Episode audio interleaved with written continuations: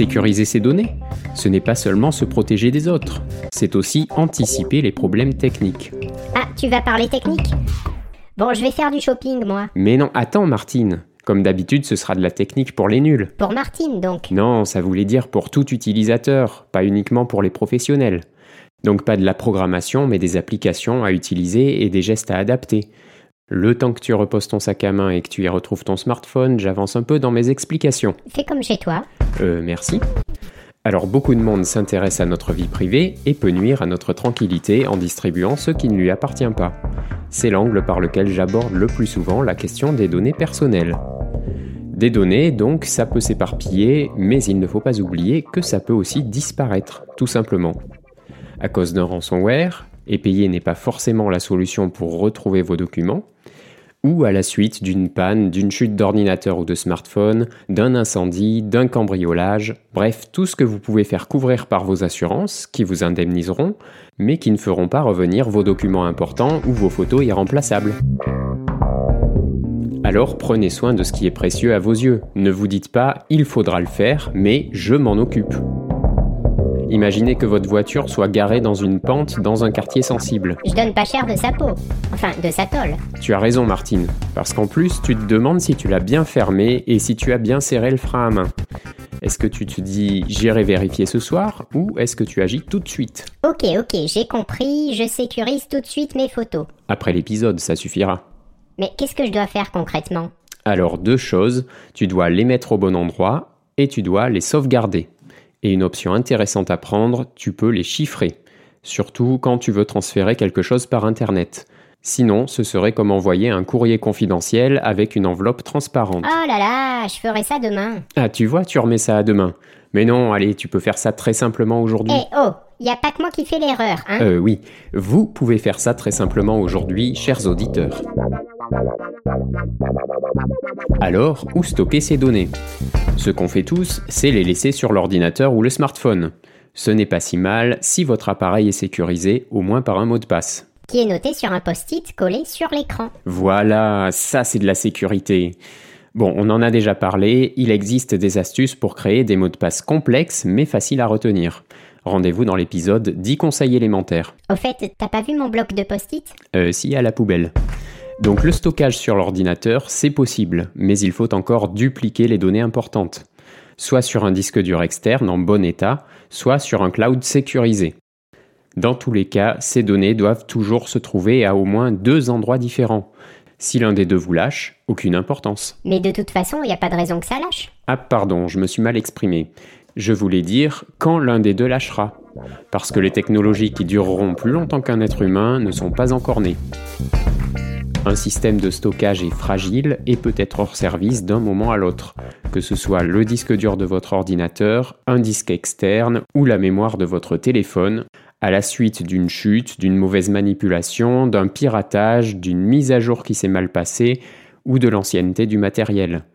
Et le service en ligne que vous avez choisi comme espace de secours peut aussi fermer un jour ou l'autre ou être piraté. Donc avoir les données en double vous permet de trouver sereinement et sans perte une autre solution fiable. Disque dur, NAS, cloud, chaque solution a ses avantages et inconvénients et doit venir en renfort d'une autre. Il existe aussi des appareils qui gèrent entièrement les sauvegardes de vos ordinateurs et smartphones. Ce sont les NAS que je viens de citer. Ils ressemblent à de petits ordinateurs de bureau et peuvent contenir plusieurs disques durs. Si l'un lâche, les autres prennent le relais. Vous pouvez créer ce genre de serveur à partir d'un ordinateur au prix de quelques manipulations, mais vous trouverez heureusement dans le commerce des appareils déjà configurés dont Synology est une marque de référence. Après avoir mis le NAS sur votre réseau Wi-Fi et lui avoir dit ce que vous voulez sauvegarder et quand, il sera autonome. Le jour où vous perdez quelque chose d'important, le NAS vous le retrouve. C'est bien ce truc, ça évite d'envoyer des données confidentielles sur un cloud quelque part sur Internet? Oui, c'est un gros avantage, tu gardes la main sur tes données. Mais c'est comme pour tout ce qui est chez toi, il peut être volé ou flambé en même temps que le reste, et tu perds tout quand même. Sympa, tu as l'air de trouver du plaisir à parler de ça. Pas du tout, c'est un risque qu'il ne faut pas négliger et qui ne doit donc pas être tabou. Et en plus de ces risques, les NAS ne sont pas plus à l'abri d'un piratage que tout autre appareil connecté au net. C'est d'ailleurs ce qui s'est passé la semaine dernière sur une partie des modèles MyBook Live de la marque Western Digital. De nombreux propriétaires de cet appareil ont perdu toutes leurs données à cause d'une réinitialisation de la machine. Le constructeur a demandé à ses clients de déconnecter leur NAS d'Internet le temps d'enquêter et de trouver un moyen de les sécuriser, sans préciser s'il sera en mesure de récupérer les données perdues. Donc il vaut mieux aussi avoir un cloud. Mais en anglais, cloud, ça veut dire nuage. En gros, on enregistre dans un endroit un peu flou. Ça met pas en confiance. Hein. Oui, c'est clair qu'il faut bien choisir l'entreprise à qui tu vas confier tes données. Un cloud, c'est un peu comme le NAS dont on vient de parler, mais beaucoup plus gros et sécurisé, et surtout ailleurs. Ça peut être les serveurs de Microsoft, de Google, d'Apple. Là, vous mettez clairement vos données à l'abri de toute perte, mais dans les mains des GAFA. Vous avez heureusement le choix avec d'autres clouds, encore faut-il qu'ils soient fiables.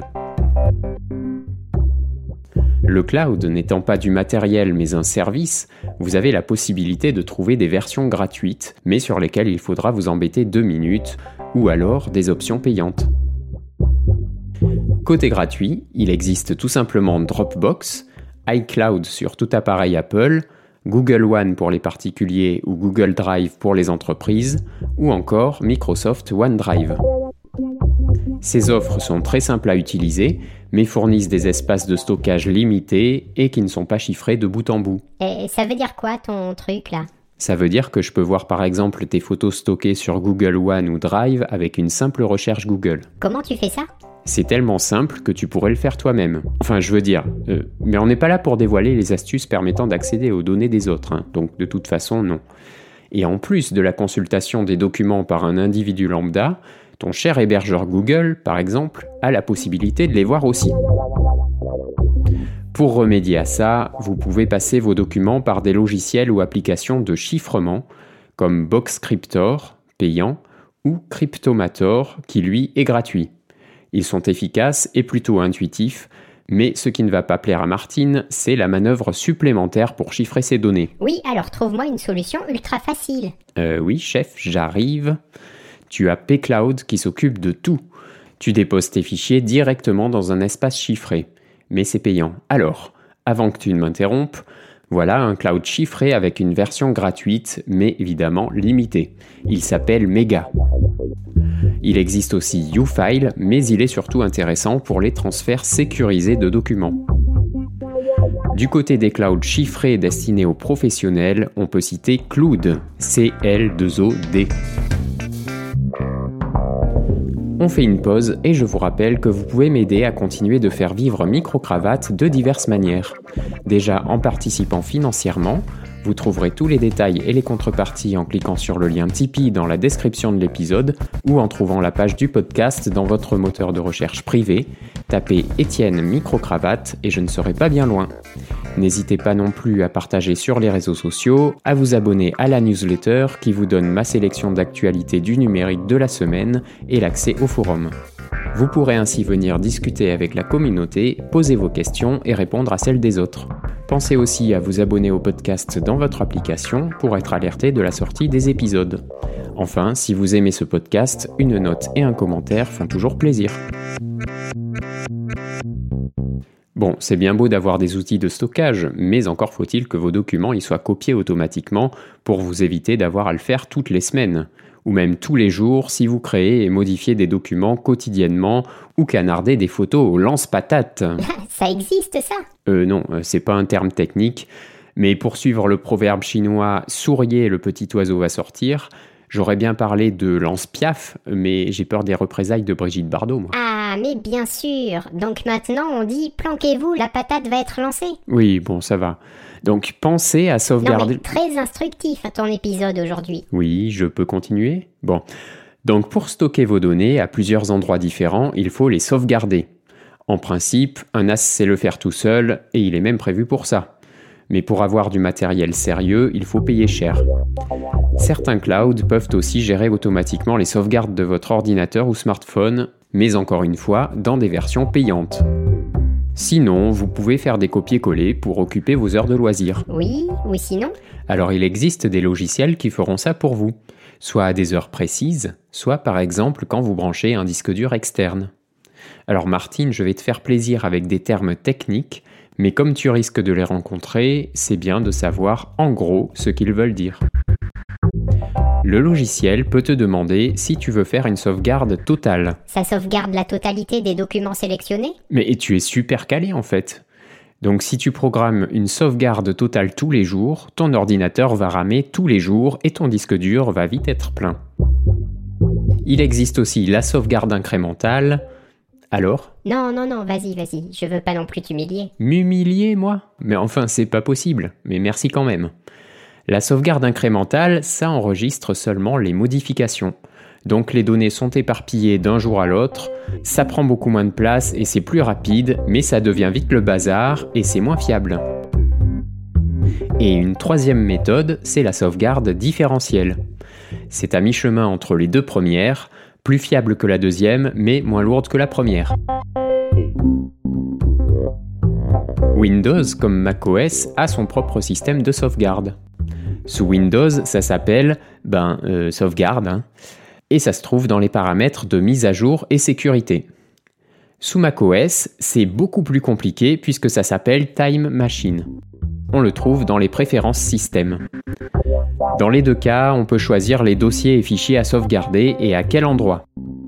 Mais la solution d'Apple est quand même moins intuitive parce que l'interface est un peu déroutante. D'abord, on ne peut en réalité pas sélectionner les fichiers à sauvegarder, mais ceux à exclure.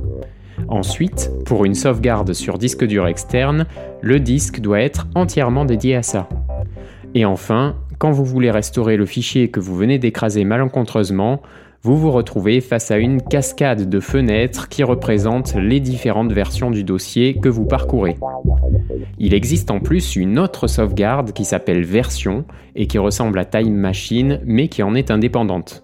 Bref, il faut comprendre la logique, mais après ça, ces dispositifs sont très pratiques et permettent en plus de chiffrer les sauvegardes. Chiffrer Comme quand je compte le nombre de carreaux de chocolat que tu m'as laissé Oui, alors euh, non, pas du tout. Comme quand tu mets ton chocolat dans un coffre-fort pour que je ne te le mange pas. Et un autre logiciel de sauvegarde, indépendant cette fois-ci, permet de chiffrer les sauvegardes, c'est Cobian Backup, qui est plus clair à l'utilisation. Et alors, tu peux développer sur le chiffrage? Le chiffrement, oui, j'y viens. Le chiffrage, c'est quand tu comptes tes carreaux de chocolat. Le chiffrement, c'est un moyen de rendre des données illisibles, comme si tu écrivais un message codé.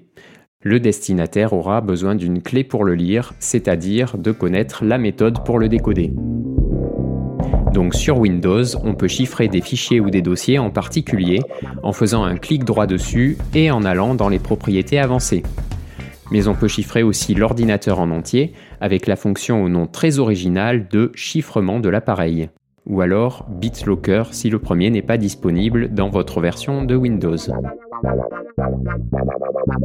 Sur macOS, vous pouvez chiffrer d'une part les sauvegardes en cochant simplement une option, et d'autre part tout l'ordinateur en activant la fonction FileVault. C'est même recommandé, mais il ne faut pas oublier le mot de passe, sinon vous pouvez dire adieu à vos données. Pour créer des espaces de stockage chiffrés, vous pouvez opter pour VeraCrypt, disponible pour toutes les machines de bureau. Cette application vous créera une sorte de coffre-fort qui regroupera vos documents à sécuriser. Et mon chocolat. Et le chocolat de Martine. Donc c'est pas forcément très pratique de tout mettre au même endroit, mais vous pouvez y associer Troupax qui peut chiffrer indépendamment un fichier ou un dossier, un peu comme avec la fonction de Windows. Vous le trouverez sur le site coderslagoon.com. Vous connaissez 7zip C'est pour compresser des dossiers, ça Oui, c'est ça. Ça s'écrit 7-zip et ça permet de créer des archives dans le but de réduire un peu le volume des données ou de les transférer par Internet. Il intègre une fonction de chiffrement très intéressante en cas d'envoi sur le net. Par contre, il n'est disponible que sur Windows. Pour une application disponible aussi sur Linux et macOS, vous trouverez aussi WinRAR qui peut compresser et chiffrer. Tu as beaucoup parlé d'ordinateur, mais moi j'ai surtout un smartphone à sécuriser. Pour ça, tu pourras trouver plein d'applications intéressantes en fonction de ce que tu as à protéger. Private Photo Vault est destiné aux photos. Sans blague. Si, si. Et il faut un mot de passe pour les afficher. C'est disponible sur Android et iOS. Par contre, c'est payant. KeepSafe protège aussi tes photos par mot de passe, mais les envoie sur un cloud sécurisé. Cette appli est sur Android. Gallery Vault fait la même chose, mais aussi avec les vidéos. Elle est disponible sur iOS et Android sous une version gratuite et une version payante. Mais j'ai d'autres choses que des photos sur mon smartphone, mes contacts, mes documents PDF créés avec CamScanner et plein d'autres types de fichiers, ça, ça les gère pas Pour ça, tu peux utiliser FolderLock sur Android ou iOS. Tu peux mettre aussi à l'abri tes cartes bancaires, tes comptes mail et de réseaux sociaux, tes notes, en plus de tes photos et vidéos. Pour gérer tous tes mots de passe en les rendant accessibles grâce à un mot de passe principal. Un gestionnaire de mots de passe, quoi. Ah merci, j'avais le nom en indonésien, mais ça venait pas en français. Quoi, tu parles indonésien, toi? Mais non, c'était juste pour introduire la notion. Donc tu as Bitwarden ou OnePassword qui existe à la fois sur les différents ordinateurs et sur les smartphones. Bitwarden est gratuit, OnePassword est accessible sur abonnement. Bon, allez Martine, cette fois-ci c'est à moi de résumer. Ah, merci. J'étais en train de chercher une mauvaise excuse. Du coup, tu as une semaine de plus pour la trouver. Mais il faudra qu'elle soit en béton armé. Promis. Ouais, bon. Alors, les données, ça peut être récolté ou revendu ou même piraté, mais elles peuvent aussi être effacées. Il faut donc les stocker correctement, c'est-à-dire à plusieurs endroits et à l'abri des regards indiscrets. Les endroits sont votre ordinateur ou smartphone, mais aussi un disque dur externe, un serveur NAS ou un cloud. Pour les dupliquer sur ces différents supports, vous pouvez vous servir des solutions de sauvegarde intégrées à ces supports ou d'autres indépendantes. Enfin, pour garder vos données rien que pour vous, utilisez une application de chiffrement, là aussi intégrée au support ou indépendante. Adaptez ces mesures de sécurité à l'importance et à la quantité des données que vous possédez. N'hésitez donc pas à opter pour des solutions payantes si nécessaire. Et c'est Martine qui a le mot de la fin. Ça, ça va. Prenez soin de vos données. À plus. Non, salut. Euh, salut.